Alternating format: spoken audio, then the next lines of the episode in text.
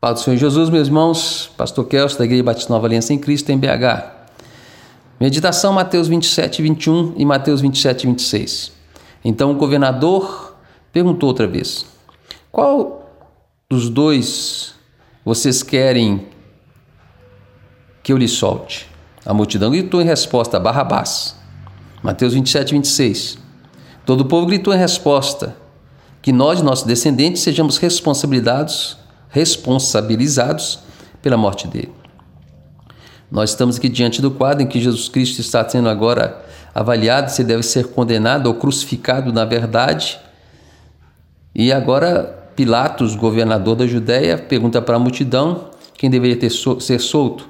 E a multidão escreve, escolhe Barrabás e declara que Jesus Cristo seja crucificado. Com isso eu quero falar com vocês razões para você avaliar suas escolhas erradas. Primeira razão para você avaliar suas escolhas erradas. Erros nas escolhas são mais comuns do que imaginamos.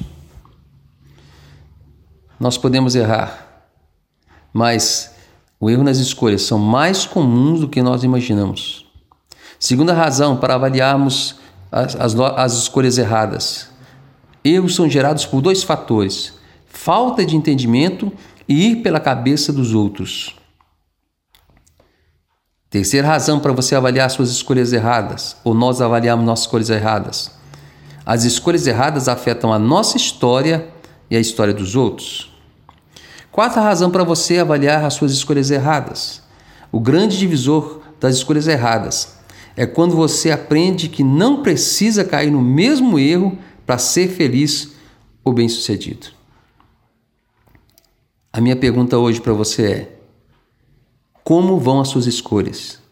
Você tem feito escolhas erradas ou fez escolha, escolhas erradas na sua vida?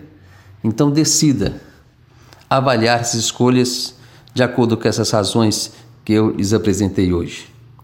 E eu declaro para você que o maior erro que nós não podemos cometer é o erro de não escolhemos certos acerca da, acerca da nossa espiritualidade, da nossa vida espiritual.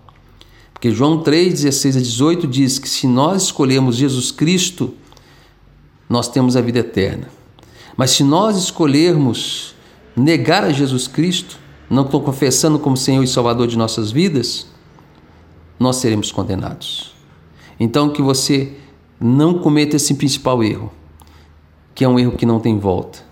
Porque quando você declara que eu quero que eu nego Jesus, você não tem eternidade, você não tem vida eterna.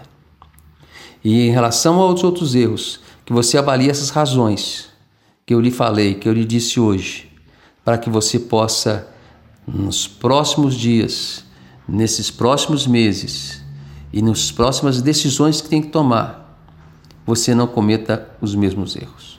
Eu quero orar por você. Deus, em nome de Jesus Cristo, eu declaro a mão poderosa do Senhor sobre cada coração, sobre cada vida. Eu declaro que aquele que está comigo hoje aqui e falou: Olha, Deus falou meu coração. E ele agora escolhe e toma a decisão certa. Confessa Cristo como Senhor e Salvador da vida dele. Ele confessa que o sangue de Jesus Cristo purifica de todo pecado. Ele se arrepende dos seus pecados. E agora ele tem a vida eterna. Ele crê que Jesus Cristo morreu na cruz do Calvário e foi ressuscitado entre os mortos para lhe conceder a vida eterna. Essa pessoa confessa Cristo como Senhor Salvador. Eu declaro, ó Deus, em nome de Jesus Cristo, sobre cada coração e cada alma, que nós vamos determinar no nosso coração, essa pessoa vai determinar no seu coração, tomar as decisões certas, avaliando as decisões, as escolhas erradas que fez na vida e não vai mais pelo caminho do erro é declarar a mão poderosa do Senhor sobre cada vida, em nome de Jesus. Deus te abençoe. Tenha um dia poderoso em nome do Senhor Jesus Cristo.